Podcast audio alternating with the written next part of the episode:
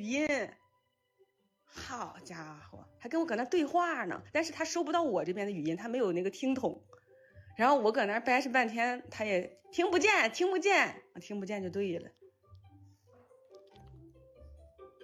简直了。但是那一瞬间感觉，如果他是个机器人还挺好的，至少还能扫地。就这么一瞬间，偷偷的跟大家说，脑海里划过一个想法：如果他是个机器人，扫地机器人还挺好的。别人我不告诉他。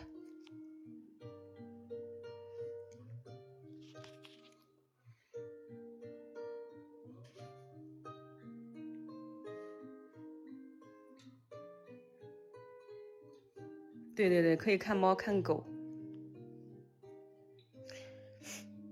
内蒙这边去年不是装修了套房子嘛，就是今年过年也在这自己的家里过的，跟我爸妈是上下楼。上午呃一般上楼去吃饭，然后下下楼过自己的小日子。哎妈呀，有点小滋润，说实话，这是有点滋润，建议大家都这么干，离爸妈近一点，有饭吃。少点外卖对身体好，有点小滋润了。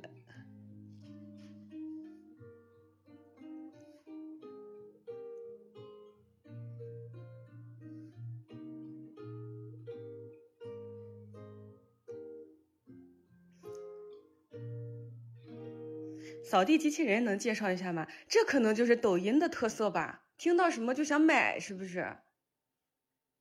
没有上链接这个环节没，目前没有。说点什么就感觉有人想要下手，要开始下订单了。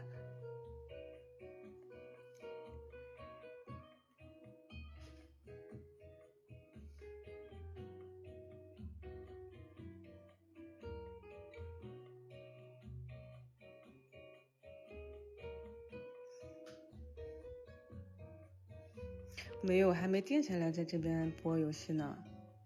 我签约的，如果我要签约任何一个平台，我都会提前跟大家说的。你们不会是最后一个知道的，你们必然是第一个知道的，你们只会比我晚知道。所以，但凡没没有发布这个消息，就是随便到处播一播，溜达溜达。我自己本身也有抖音号嘛，虽然那视频做的不咋地吧。我对短视频平台真的是一个深度用户，但是我不是一个资深创作者。他们说我的短视频发的和朋友圈似的，根本不像一个 PGC，没有达到网红的标准，像是那种随便加的好友发发的朋友圈。我我之前抖音都没有专门给抖音做过视频，都是那种直播的切片。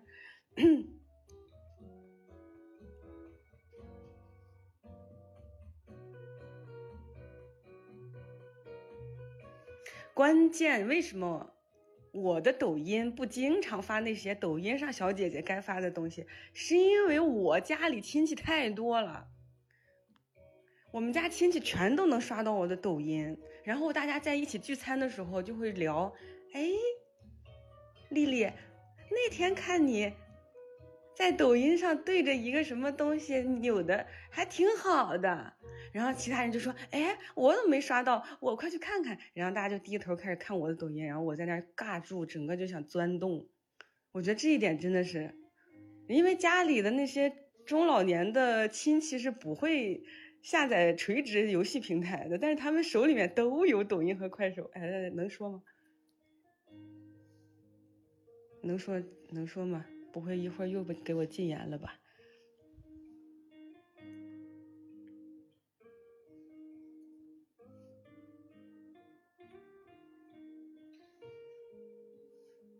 太太太谨慎了，说着说着话就就不知道自己会不会已经闭麦了。我之前拿小号播户外的时候就是。播着播着，咔嚓！我很少会看到那个红色的标志，您的直播间已被封禁。真的，我播这么多年，我说实话，长期看我的观众也是知道的，咱们直播间是很少出现这个标志的。我在抖音播拿小号播半个小时就出现了，给我看傻了。都中有一种中了彩票的感觉。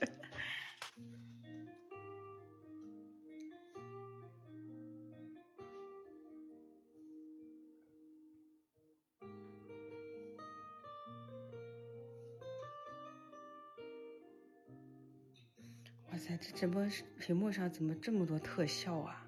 这是大家送的礼物吗？但是我看不到是谁送的。谢谢谢谢谢谢。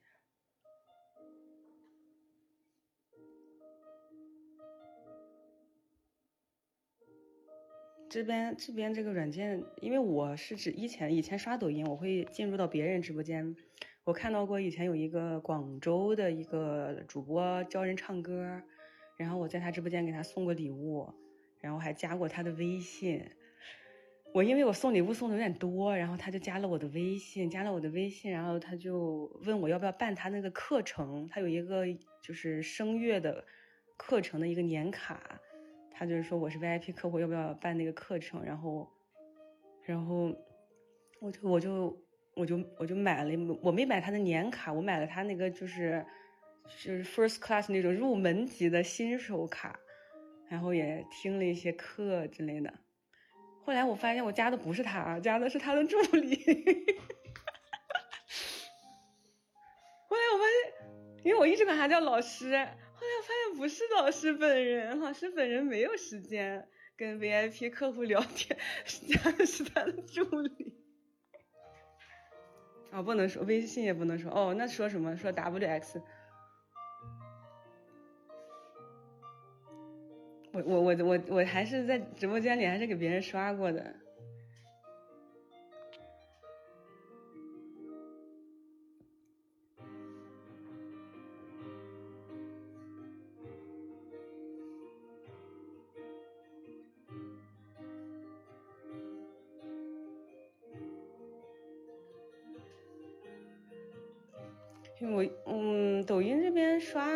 直播间买东西比较多，他就经常给我推送那种卖衣服的、带货的直播间。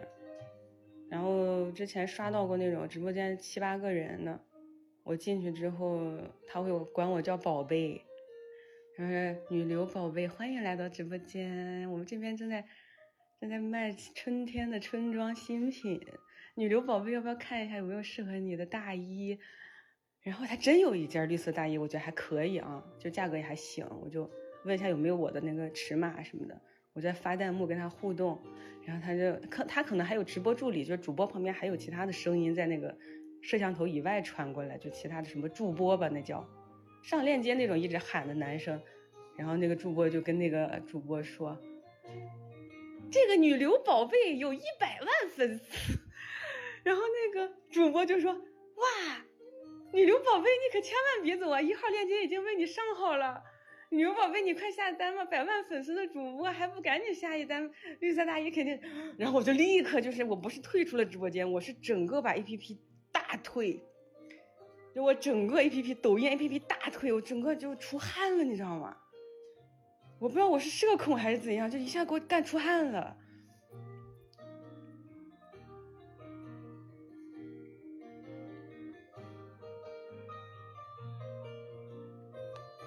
其实那大衣我真想要，他要正常卖，我可能就买了。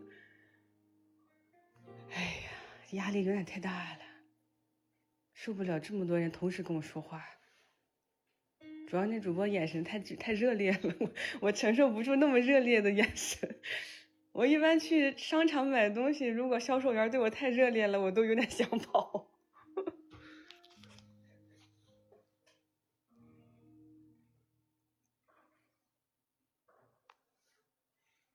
谢谢古灵的爱你，谢谢小古灵，都是熟人呢。小号没法买，小号是我妈妈的身份证，这能说吗？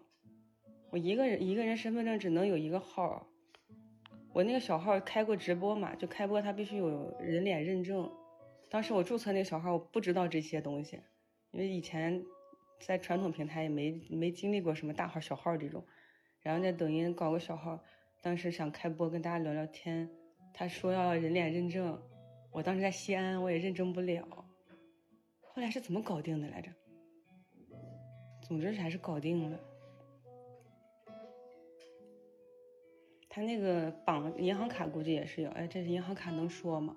反正也是要绑到那个身份证一致的人的身上。完了，我要被挂了，我要禁言了。我发现我预感到了，提前跟大家说再见。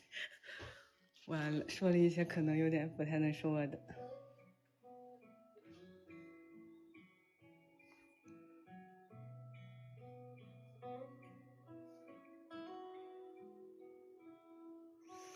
洛杉矶靶场见过你，本人很漂亮，谢谢啊。那时候还不是我颜值巅峰呢，我那个洛杉矶时候我还挺胖的。你怎么在靶场见过我呀？啊，当时在靶场的除了我，就是那个教我打枪的那个教练，要么就是 EDG 的队员们。怎么会有靶场还见到我呢？当时我记得是没有水友的哦，那个靶场特别偏。难道你是球球？你不会浩东吧？你浩东的小号。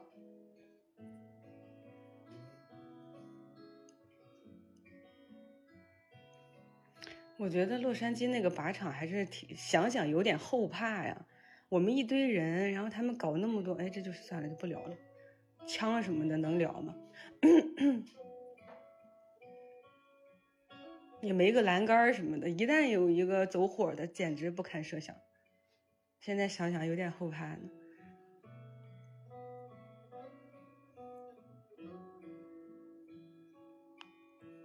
他在靶子后面。我们当时上大学的时候军训。有一堂课，最后要就是记记入整个军训评分的一个考核，一方面是就考勤嘛，还有一个什么军体拳之类的，然后还有一个就是打靶。我们那个靶是几米靶，挺远的，就是那个靶肉眼看就是小小的，然后你要打靶几环几环，最后统计那个分数，最后入入到你的成绩里面。我们有一个同学，就是他自己的靶上。比如说，正常满分是一百环啊，就是十发，然后最高十环，他靶上进一百四十多环，全是棋牌，旁边的同学打到他上面，我不知道最后是怎么计分的，反正肯定有人是零环是没跑的，我印象特别深，有一个一百四十多环。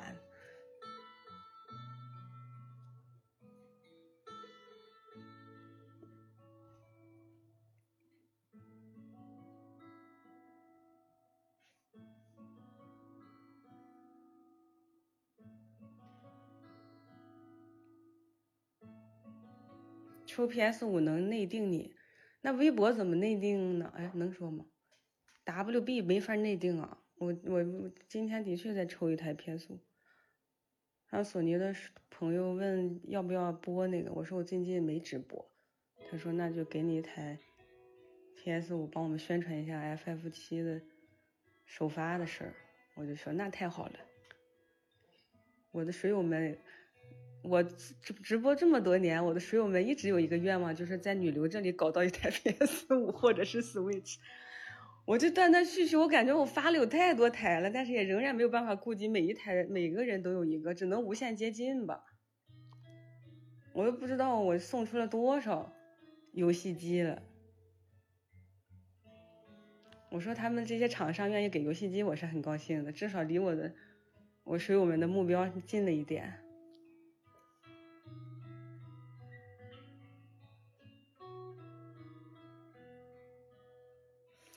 但是说实话，我自己平时就是我进入到正常的生活，不在日每天就是稳定打游戏直播之后，我才发现主机的打开的频率还是挺低的。就它更多的时候可能在客厅里面是一个装饰的作用，包括我的 Switch，它打开的频率估摸着一星期能有个一两次这样子，那我还是玩游戏的人呢。啊，长期没啥时间玩的，可能一个月都打开不了一次。但那个东西摆到客厅还是有一定的科技感的哦。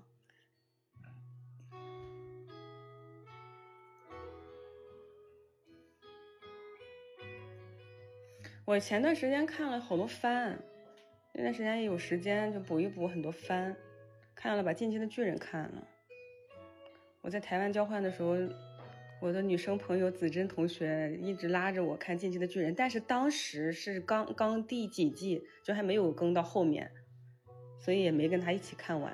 后来就一直断断续续就没看，这这直到今年二零二三年、二零二四年，我才把《进击的巨人》给补完，看得我满头大汗。我只能说，我觉得我也算是不能说阅片无数吧，啊，也算是有一些基本的这个鉴赏量。我看巨人看的我简直有点难以自持了，就是一负负能量拉满，需要不断的深呼吸来调整自己。我我如果可以的话，我想给子珍写个小作文。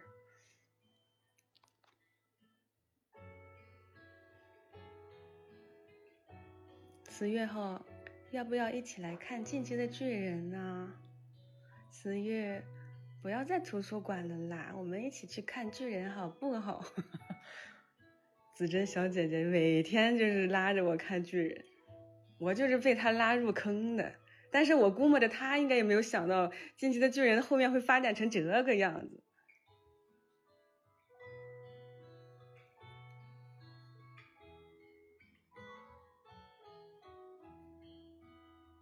我看了。福利连我看了，福利连还没更完。福利连我挺喜欢的，他那个带入的节奏是我挺喜欢的。然后我还看了个迷宫饭，一个叫迷宫饭的番，那个也没更新完。然后我还把链锯人给看了，那个只有第一季，短短的，很快的就看完了。然后壮壮一直拉着我看一个叫 Overlord 的番，叫死什么死者，中文翻译成死者代理，那是 Overlord 那个。那个我看了第一季，挺爽的一个番。它讲的是一个游戏里的玩家在游戏关服的瞬间被带入到那个游戏世界里了，有点那种重生、重生成大魔王的那个意思。起点就一百级。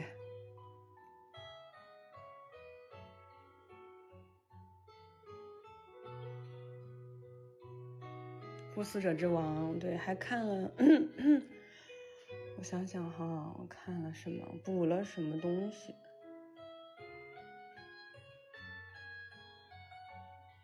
我还看了《血界战线》，一个超能力番，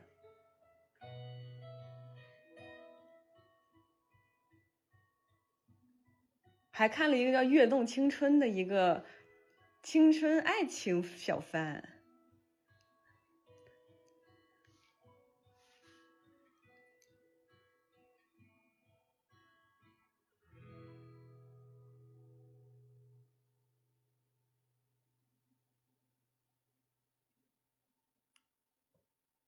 现在议事都没本地人了，什么意思？哎，我现在也基本 out 了。有的时候打开这些社交媒体软件看看，大家都在看什么。今天刷到什么大嫂陈淑婷去世了，给我吓得。有点出冷汗了，我还挺喜欢他的。我说不会吧，点进去哦，原来是《狂飙》里面他那一集那个大嫂去。我想说，现在这些人真行啊，这标题起的啊，有没有点良心啊？还把把把剧情里的人单独拿出来当成社会化的话题去聊，人家去不去世？演员开心吗？这样子就这样挑战我们的感情？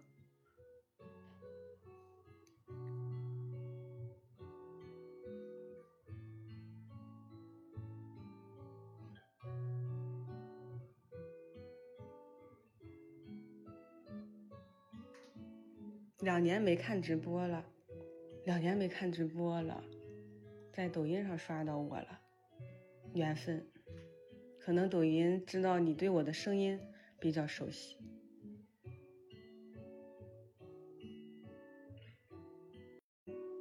我这段时间嗓子不太好，过年之前感冒了一次，我也没测是不是阳，反正也发烧，年后又感冒了一次，反正不是支原体就是甲流乙流，反正。可能性比较多排除法。每次感冒都是对自己嗓子和声带的一次减减它耐久度。基本上阳了也有三次以上了吧现在。咳嗽就咳嗽要半个月。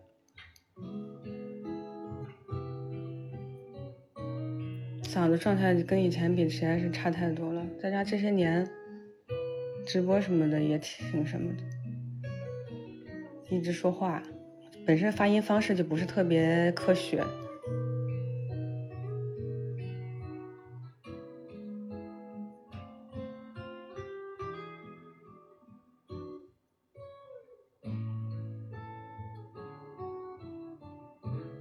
明天奥本海默重映了，奥本海默我看了，但我没有在电影院看，他那个不是上网大了吗？我春节档的电影一个没看，因为春节的时候我们家亲戚挺多的，连桌转，三舅请完，老舅请，老舅请完，大舅请，然后奶爷爷这边亲戚还有大爷什么的，就各种出去吃席，没有看一个春节档的电影，有没有什么推荐的？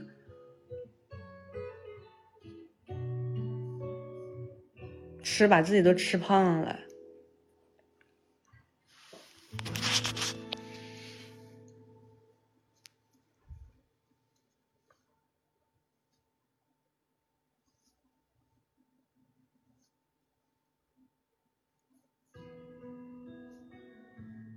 我们家亲戚挺多的，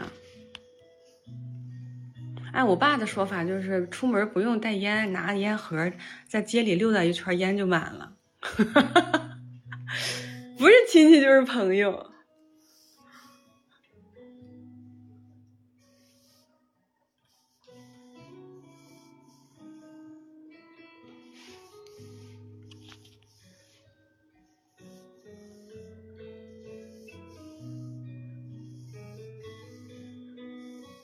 二十条啊！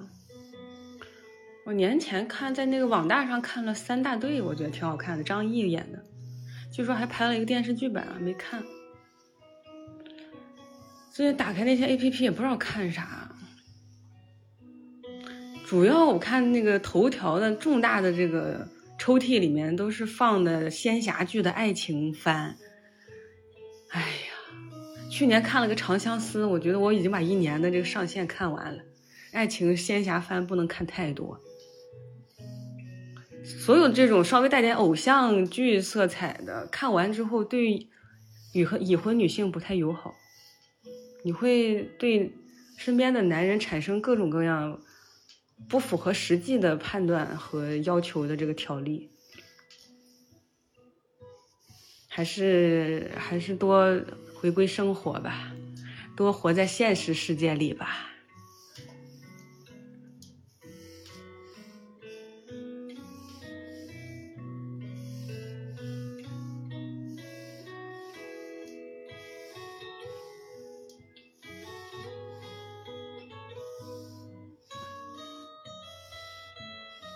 嗯妹露姐拿到驾照了吗？我不光拿到驾照，前两天我妈出去小酌了一下，还是我开车去接她的。当时我妈微醺，但是她上车之后酒就醒了，因为她很紧张。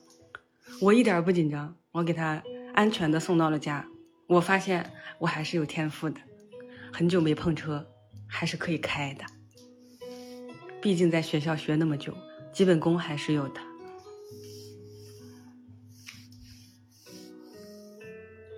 葬送的芙莉莲看了，那还没完结呢。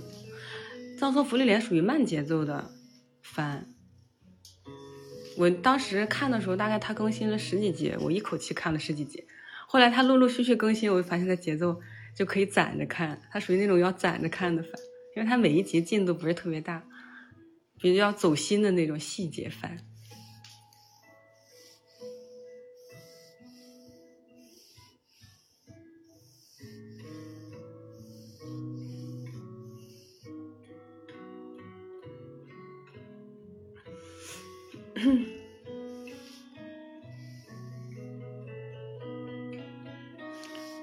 我开车开车就不说了。昨天出去吃烧烤，中午吃的烤肉。昨天我去赤峰市里面了，我我在县城嘛。我们昨天开车去赤峰市里去玩了一天，去了那个和美水城，里面有洗澡、泡温泉、游泳。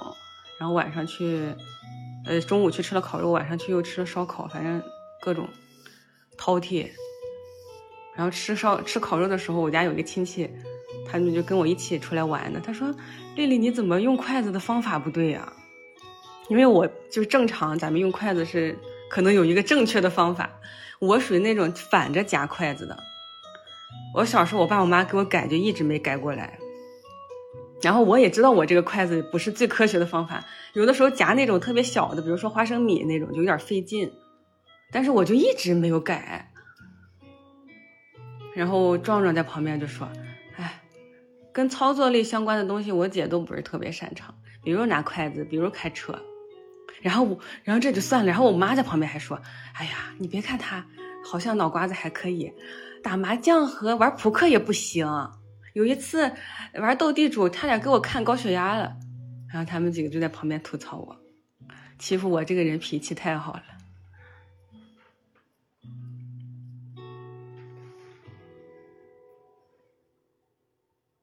然后我，然后我那个亲戚就说：“是吗？没看出来呀。那聪明的人，按理说应该就是很会计算啊，玩这种什么扑克呀、麻将之类的，应该都是遥遥领先才对。”然后我就说：“是是这样子的。我小的时候，特别特别小的时候，就是开始做题，选项里面有 A、B、C、D 四个选项的时候，比如说我不会的题，我就试着蒙，没有一次蒙对的。自那之后，我就告诉自己，跟运气有关的东西跟我无缘，凡事还是要知道为妙。”只做有把握的事儿，然后他们一桌子的人都不说话了。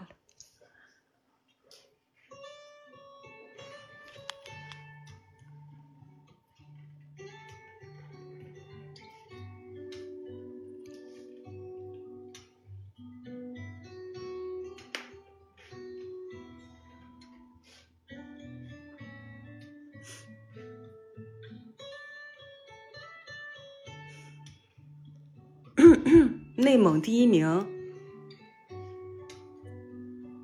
我呀，播个语音还能播到内蒙第一名呢？不对呀，我奶奶说了，我奶奶经常去广场上跟那些奶奶们聊天，然后他们也知道我嘛，就知道我当年高考什么，现在当网红什么的，然后那些奶奶和爷爷们就跟我奶奶说：“哎呀。”你孙女得努力了。现在我们那个三左店乡已经出了一个大网红了，比他红多了。我怎么能当内蒙第一名呢？我在我奶奶广场圈里面都不是第一网红，第一网红孙女了。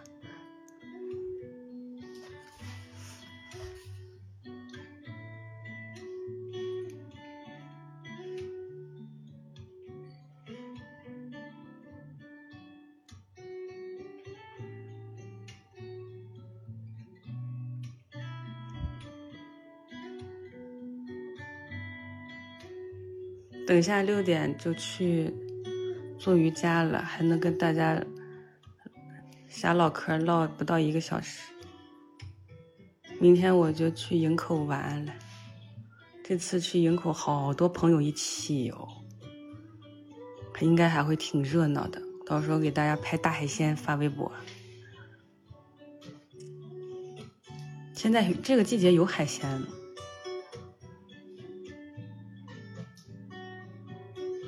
我今年还想去趟云南，我今年还想去趟东京，我今年还想去的地方还挺多的。今年有时间呀，以前没啥时间啊。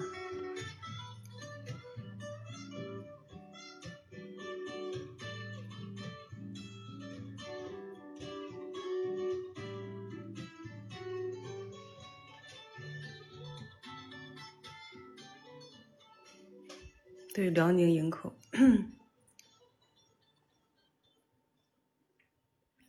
法环 DLC，法环 DLC 我肯定是会玩的。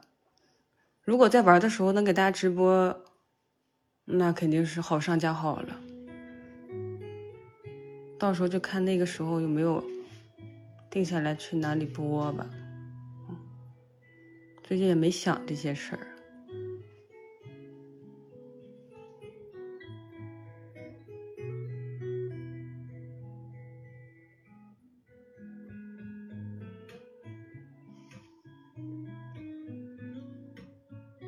见中老年化，我本身就是个中年人啦。哎呀，每次过年的时候都还挺感慨的，时间过得太快了。疫情这三年，嗖嗖嗖的，我都毕业都毕业了九年了，我毕业都接近十年了，我直播都直播九年了。从我第一次更新视频到现在，已经十四年了，亲，这时间就是很快呀。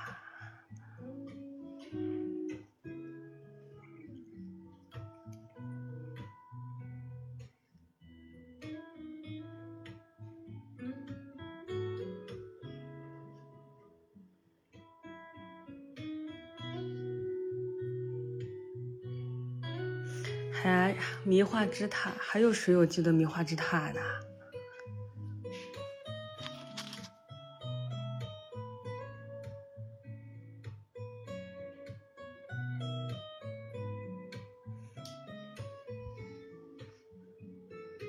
不太确定要不要在这边播游戏，因为不太了解这边播游戏的生态，也没播过游戏在这边，再看吧。反正去哪儿都可以提前跟大家说的。前段时间老平台的超管过来找我，年过完了吧，该开播了吧，赶紧把合同签了吧。我说再休息休息，我说再缓缓，我再想一想。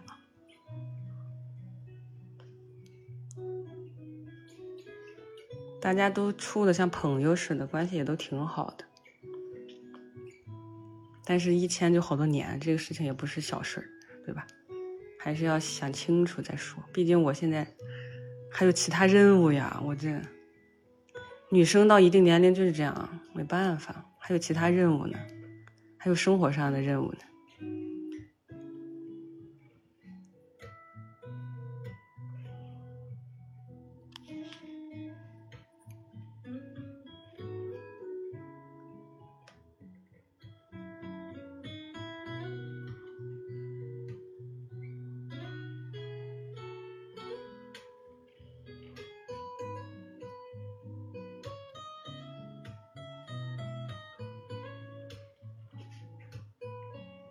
三月好多新游戏，马上开春了。Q 一其实很多会有很多新游戏。我看前两天那新闻版号下来了，黑神话悟空也拿到版号了，一切都要正常展开了。Q 三、Q 二、Q 三是黑神话悟空，今年 Q 二还有那个老头环 DLC，还今年还有龙之信条二。游戏的确是挺，每年其实游戏都挺多的。长期比较关注这种游戏新闻的，你就会发现每一年其实都都有盼头。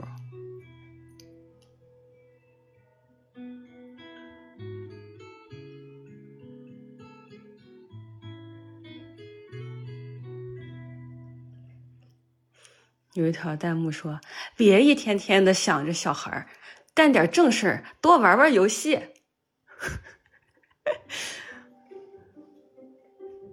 玩游戏的确是正事儿，你说的没错。在咱们看来，玩游戏的确是个正事儿啊，但别人不一定这么认为。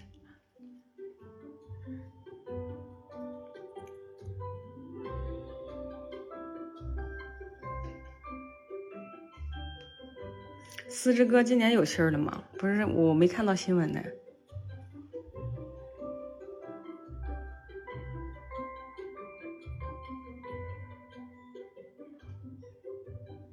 家里还好吧？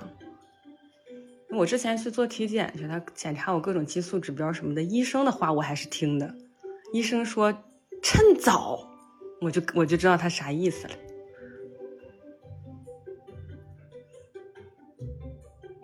不过我我我也不知道这个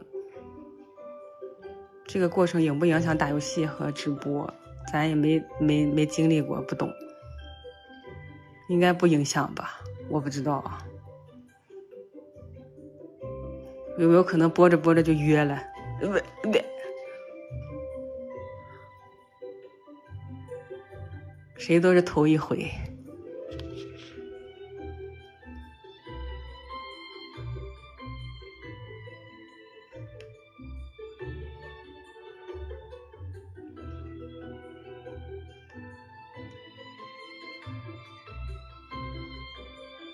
一出生就被主机大作熏陶。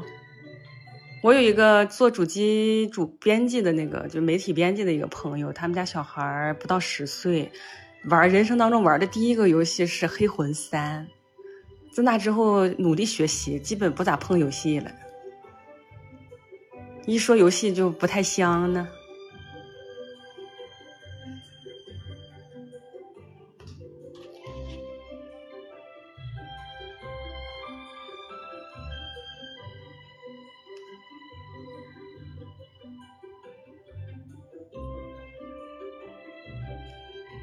能让孩子在呃两位数年龄之前碰黑魂的男家长也是够开放的，也是可以教子有方啊！我天，哎，按理说那应该是个十八游戏吧？算吗？我我不记得啊，不太记得他的 PG 的那个标准，十三还是十八？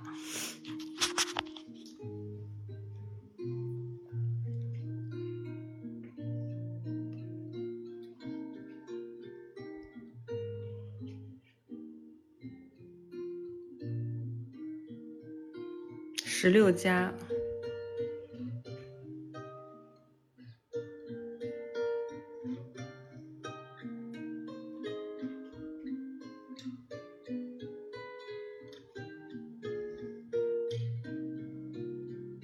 土豆兄弟也整自闭了。前段时间还有就是土豆兄弟这种类土豆兄弟的游戏，现在挺适合大家的生活节奏的，单元式的游戏也不贵。不到二二十块钱，有的搞活动十几块钱，然后一玩玩几千个小时，中间上班的时候摸鱼的时候小玩一下，停下来就可以继续干活。现在大家时间都碎片化了。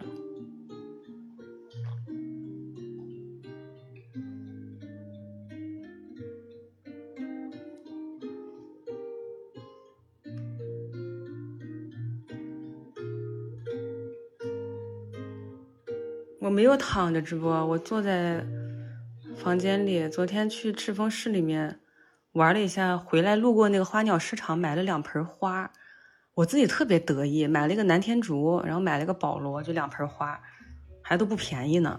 回来之后就安排到餐厅一个，客厅一个。然后今天泡泡查那个百度还是什么东西，查那个南天竹是有毒的。然后他说：“哎呀，这东西不会掉叶子之后。”被小窝吃了吧？不会有一天你会按耐不住自己想去摘两片叶子泡茶吧？他就一直在旁边叽叽叽叽叽。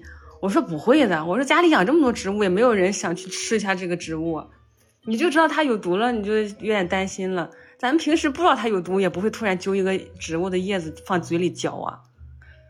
我说行了，大家都知道它有毒了，就不吃了，也不去靠，不去，不去靠近它就行了。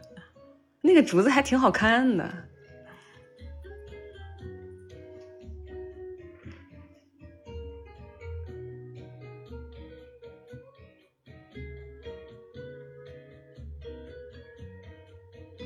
我的 MBTI 之前测过两次，两次的结果不太一样。有一次好像是 INFP，还有一次忘了。那个做的题库的数量不一样，有一次做了个几十题的，有一次做了个一百多道题的。反正 I 人是有点确定的，这个我还挺意外的，因为我们长期跟这么多观众一起聊天啥的，竟然不是 E 人啊！我们一般直播话都不停的，一天几个大几个小时，十来个小时都一直唠唠唠唠唠唠，竟然还是个 I 人，没想到两次都是 I 人，是不是哪里出了什么问题？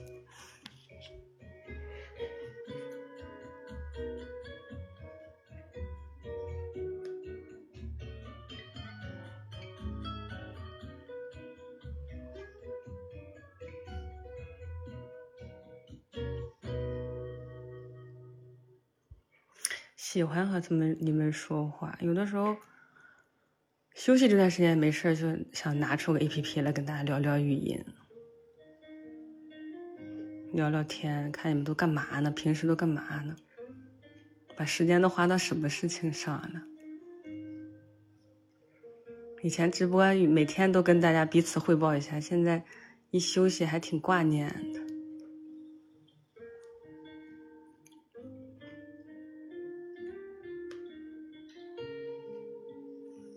六六姐原来是赤峰的，是的，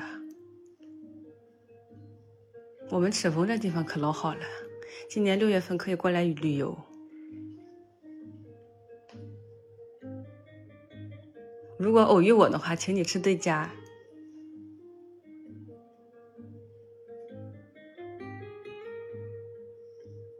哎，但是我在家里已经待了二十天了，我都没有偶遇过水友。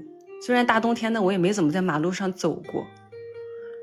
我没有，你看我们这地方挺小的，就两条街吧。然后偶尔出去吃席，路上有的时候不不开车，他们不开车，我就走着过去。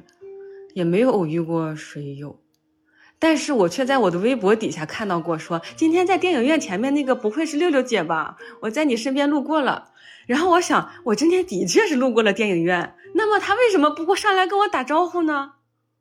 也就是说，没有不是没有偶遇，而是遇到了，但是没有过来跟我说，就是我听到的听到消息的时候已经是。相遇之后的事儿了，然后他会在网络上用其他的方式告诉我我遇到你了，但是我不确定。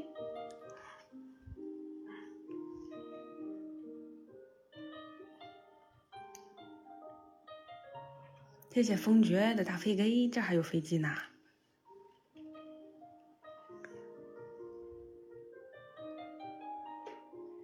我的水友简直太逗了。有一次线下见面，他们见到我了，说六六姐做梦梦到你了，我我还有点害羞嘿。你说男生做梦梦到我，那能是啥事儿？我还有点害羞。然后他说梦到我逼他背单词，站在他身后背一晚上单词，给他累毁了，我都无语了。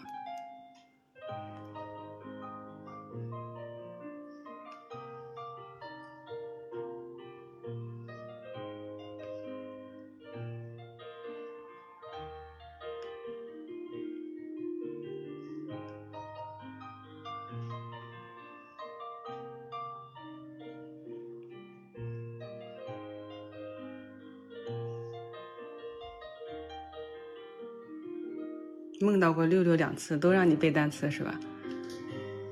我怎么就大家心里是这种印象呢？我也没让你们背过单词，我啥时候都带大家打游戏呀？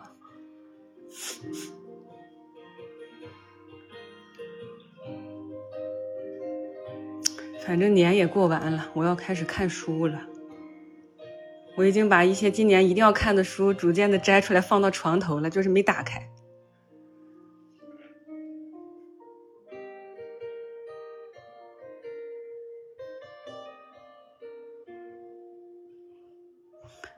发现现在看书比打游戏还需要心静。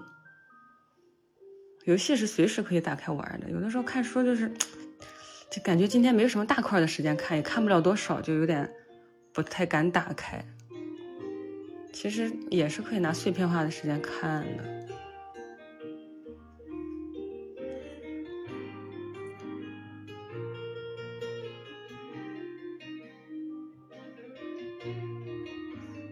我在看，我最近在重新重读《西游记》。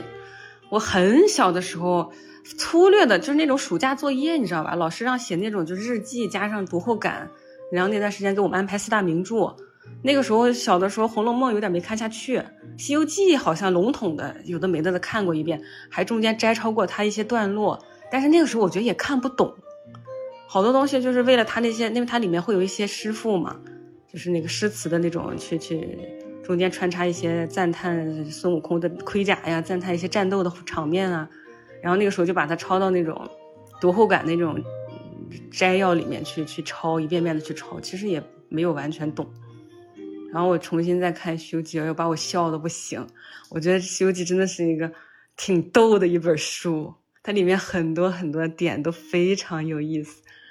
那个原著里面，唐僧当时还没有遇到没有收猪八戒和沙和尚的时候，带着孙悟空来到那个观音禅院，还是观他们当时还没磨合很好，你知道，之前还发生过这个念那个紧箍咒差点被反打的这种小小插曲，两个人还在磨合过程中。然后我们之前什么电视剧版看到的唐僧都那么和蔼，但其实原著里面唐僧还是就是挺挺挺真实的这么一个。和尚，他带着孙悟空进观音禅院，然后观音禅院子里面小和尚开门，先看到行者，然后就吓了一跳，说怎么就这雷公脸的这个和尚太吓人了，长得太丑了，就吓吓退几步。然后回去之后叫其他和尚过来迎门，然后唐僧看了赶紧上前让孙悟空说你别往前站了，你就往后稍是吧，你太吓人了。然后他站在前面去迎门，然后小和尚说，哎，这个和尚。自哪里来到哪里去，然后唐僧那个那段 rap 就是我自东土大唐而来，去西天拜佛大大灵隐寺拜佛求经。然后那套词说完之后，他说：“哇，你这个和尚长得还是一脸高僧相，一看就是大大国来的高僧啊！赶紧进来吧。那你身后你怎么收徒弟？你收了个这么丑的徒弟。”然后唐僧悄悄的，就是那个细节描写特别好，他悄悄的把那个。小和尚拉到身边，然后趁着那个孙行者、孙悟空没听见的时候，跟那个小和尚说了一句话。原著里啊，那说那句话原原著说的就是“丑字丑，甚是有用”。那小和尚说：“你怎么收了这么丑的一个徒弟？”然后唐僧悄咪咪的说：“丑字丑，甚是有用。”啊，太逗了！就《西游记》整体就是还是挺诙谐的，他属于那种说话很真实那种。我都没有一个字我都没有去改这句话，就是原文这七个字给我笑的就有点很很很有意思，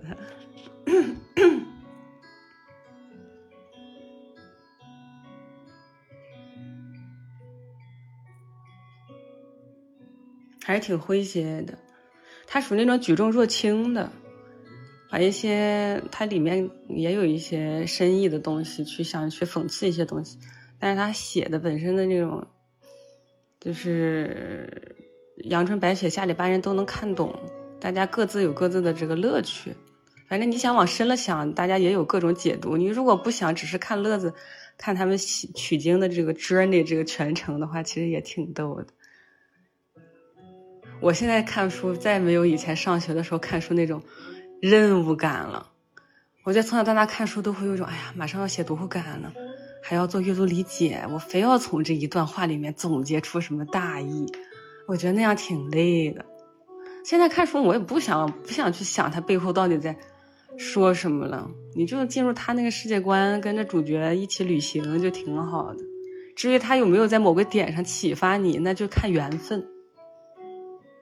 缘起性空，就看缘分了，就不要给自己什么任务了。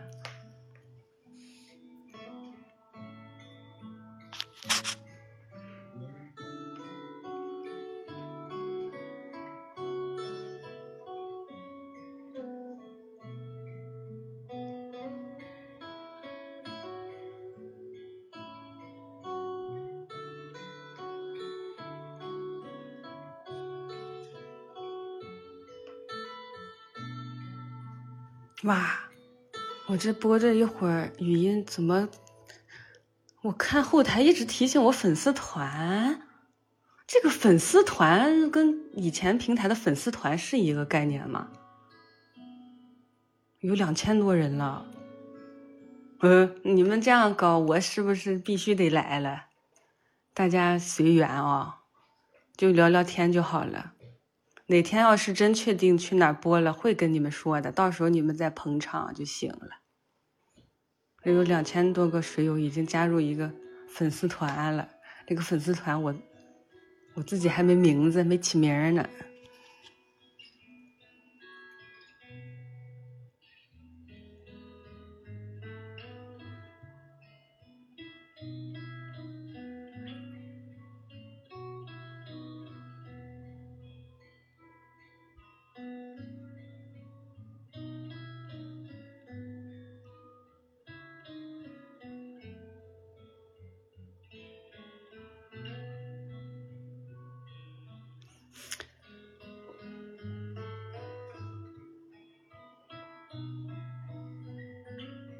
过段时间回北京，我三月份肯定要回北京的，因为我坐飞机要从北京出发去西班牙，回去一趟。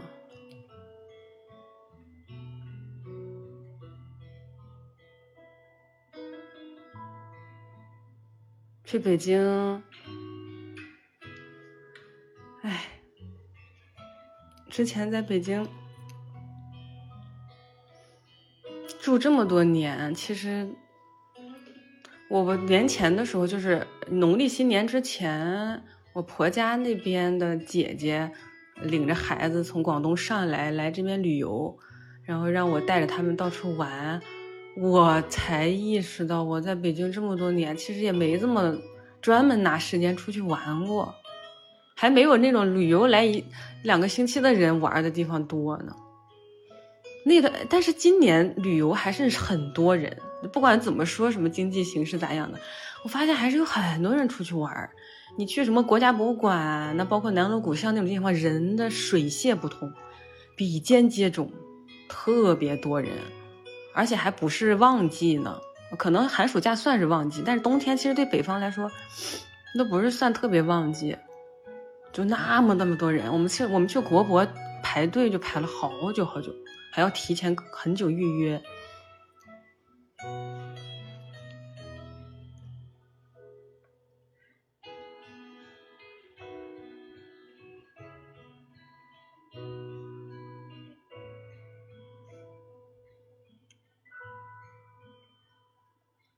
其实大家都想明白了，要么就是出去溜达溜达，要么就在家里舒舒服服的宅着。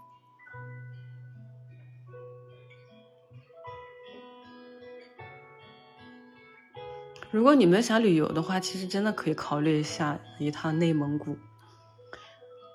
这边旅游的基础设施可能没有南方一些旅，就是那种专门的。旅游城市那么齐全，但是你知道有糙，它有糙的好处，偶尔还会有原生态的一面。这边也有旺季，旺季也不好定。六月份的时候，六七月份的草原，七月份草原基本上也是要，也是定不上。类似于四五月份的大理，也是不好不好订房间。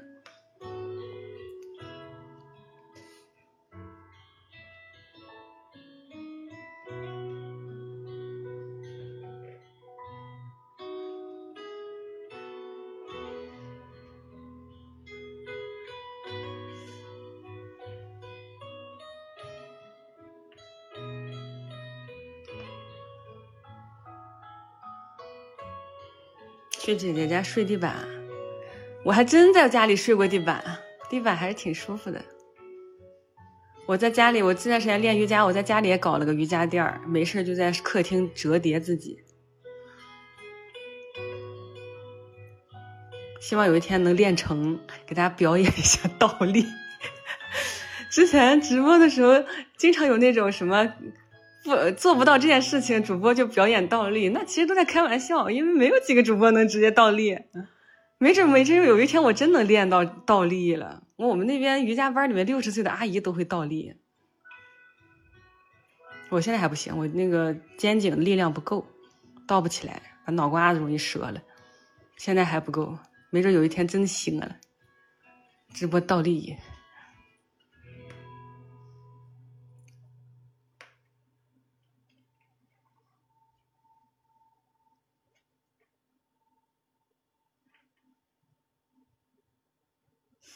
不在 DY 播了吗？两个平台都叫 DY 哈，这就是缘分。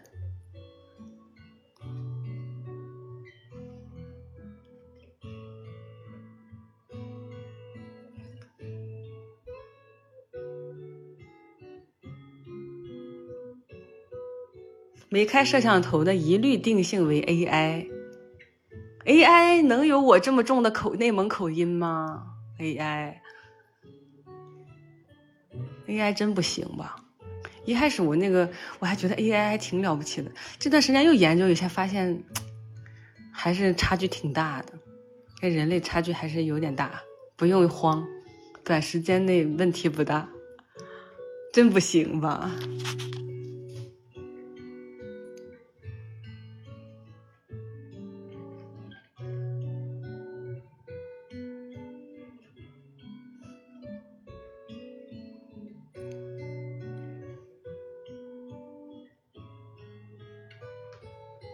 我没有弹幕助手，我就拿手机对着在在看弹幕。我没电脑里没下他那个直播伴侣，一时兴起就聊一下，没没通知大家，也没发微博啥的，随缘。能刷到的都是真爱，那说明你心里有我呀。才会推送给你，这边又没有什么主页推荐热度栏啥的，能刷到全靠缘分。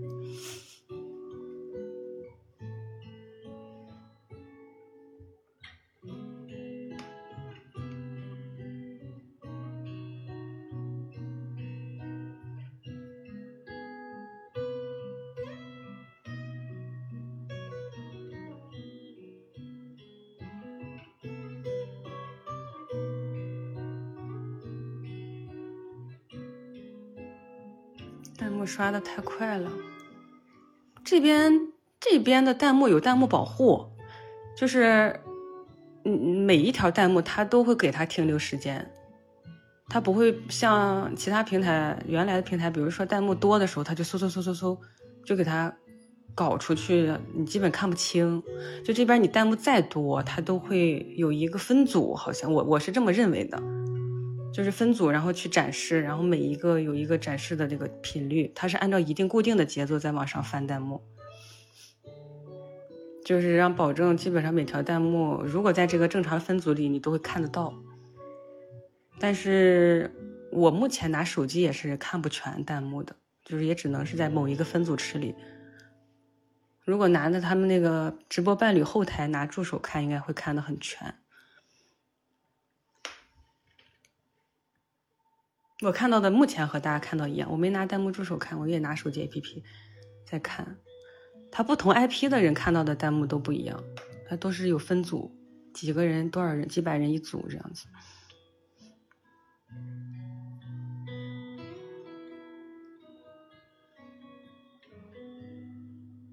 嗯，今天是第一天播语音，刚才打开了。我刚才开播的时候我还说呢，开播之前仔细的阅读了一下主播行为规范，逐条阅读了一下主播行为规范，活到老学到老。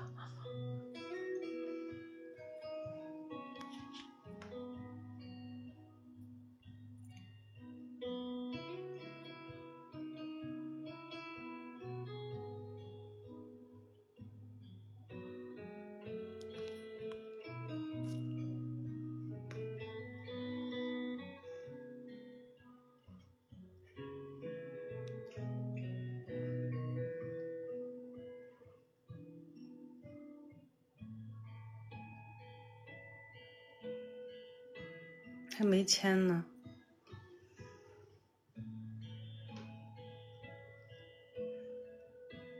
FF 七 Rebirth 今天发售，昨天晚上十一点发售了。这种游戏其实直播玩，跟大家一起吐槽着玩，挺有意思的。我自己是没有，以前是没不玩 FF 系列的，因为我不是一个从小到大就有主机的小孩儿。我们当时整个班里面，整个年级组里面，手里面能拿出 G P G B A 的人都非常少。我们内蒙古赤峰市宁城县天一镇上有条件从小到大玩掌机、玩主机的孩子，那简直天之骄子了。当时我们读本科的时候，年级组里面男生宿舍那边有一个人，传说当中他是有 P S V。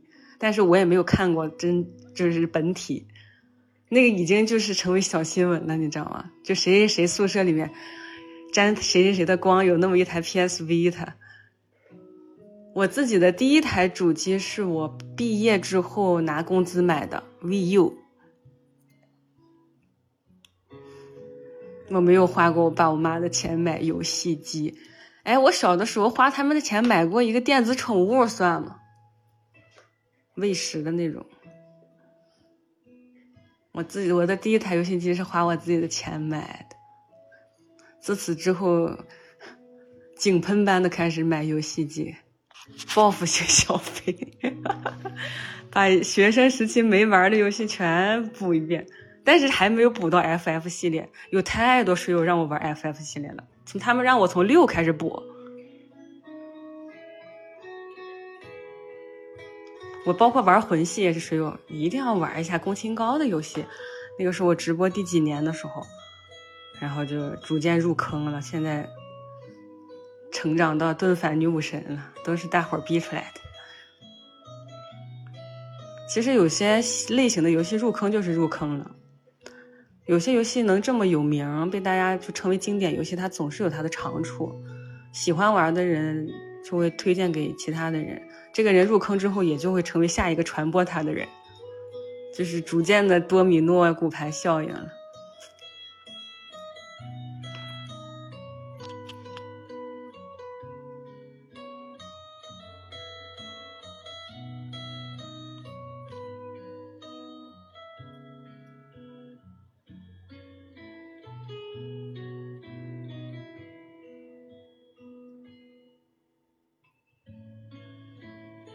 我的世界，我的世界，嗯，我的世界。当时我们很小，以前做视频的时候，我的世界就有了。后来直播也播过一段时间，我的世界。那个游戏生命力很强的，那属于开放式沙盒游戏。只要人的创作力在，那种游戏的生命力就在。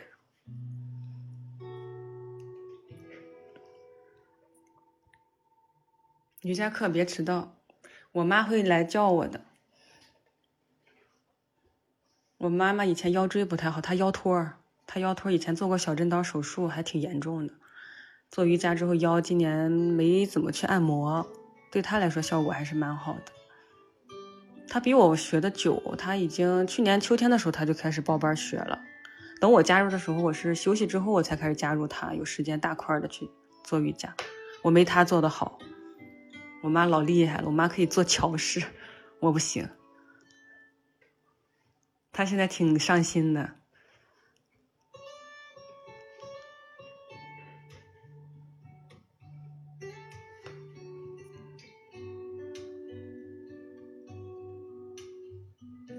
颈椎、肩颈是是有一定改善的。不同的瑜伽方法不太一样，有流瑜伽、普拉提，还有各种。然后我们这边县城老师教的是基础体式，就是那些下拳、上拳什么的。能做一些基本的拉伸吧。男生也有做的，我们这边还有那种五十多岁的大哥做瑜伽呢，老厉害了。因为男生力量很强，肌肉本身就是那个比例就比女生要高，做一些力量式的姿势就特别厉害。但是他头发没了，我不知道，那强者可能都没头发吧？他特别厉害，就那种折叠自己。是我见过的很柔软的男生，男性了，一根头发都没有了。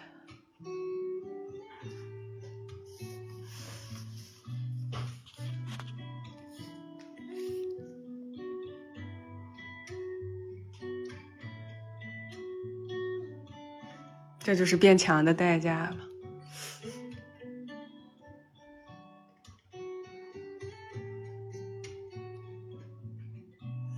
壮壮练，家里这几位男士对于运动这件事情就是免谈，还是年轻吧？可能有一天主动去运动的时候，就是发现自己身体某一个关节实在是疼痛难忍。你你让他去主动接近运动这件事情，我觉得目前为止还是个免谈的状态，别别聊，别聊，免谈。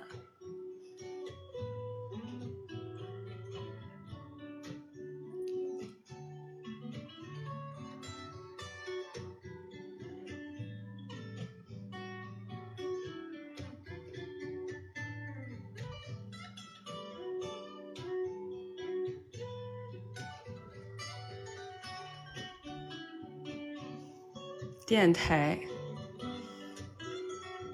电台节目一直是咱们直播间的保留保留节目之一，不是突然有的电台节目，好多年了。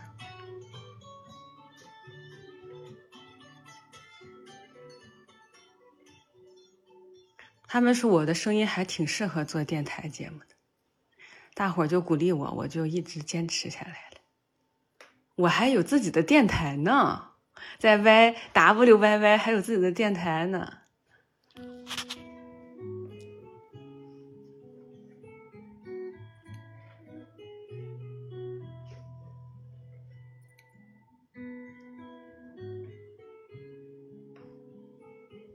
我一直我一直都在刷抖音，我是知道我有抖音账号的，只是我很少发。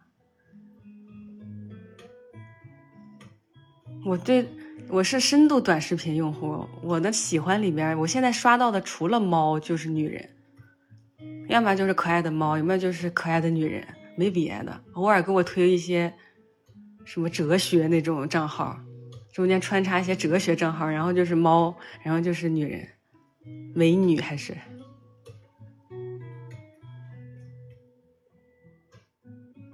我这号真基本练成了。世界上最可爱的东西我都刷得到了。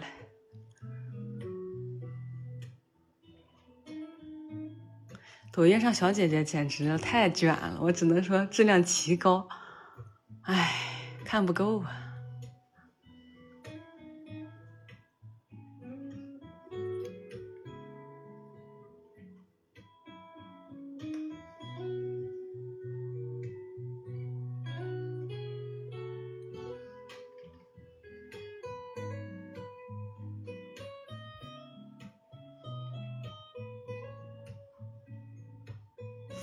八块腹肌的帅哥真的很少刷到，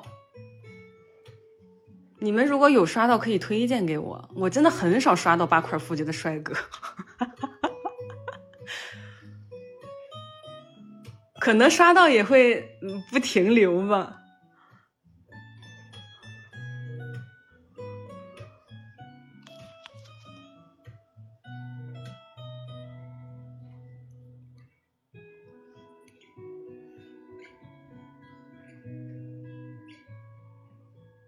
建议主播走颜值路线，哎，颜值不了一点。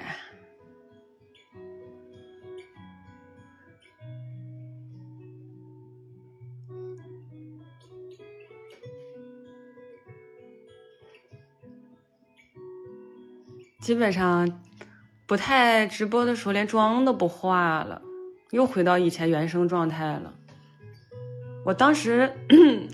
学化妆也是因为直播要开摄像头，最早我直播是不开摄像头的哦。最早我是开摄像头，但是不照脸，对吧？我应该是开摄像头不照脸，照手柄，照手。他们说我背对摄像头嘛，后背直播嘛，其实没有，就正面，但是非说是背面，也是无语。后来要露脸了，必须化妆了，开始学化妆。现在也关注了很多美妆博主，我觉得我化妆技术在进步啊，我觉得是有进步的，也不是白看的，化妆品也不是白买的。但是大家能不能看到我的肉眼能看到我的进步就不知道了。有些水友的那个欣赏的那个角度跟女生不太一样。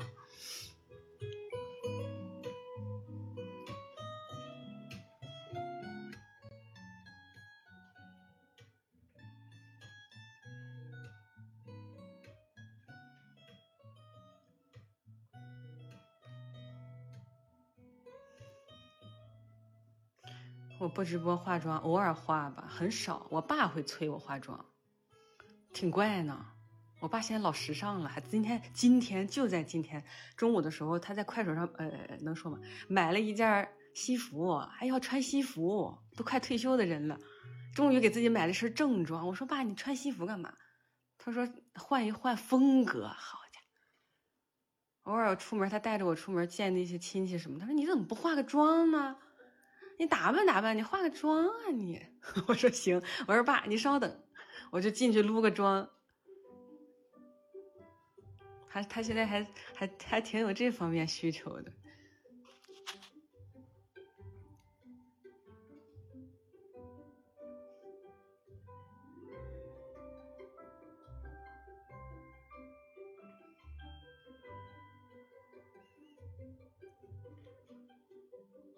最近有没有书推荐？我刚跟他们聊完，我说最近我看重新看《西游记》呢。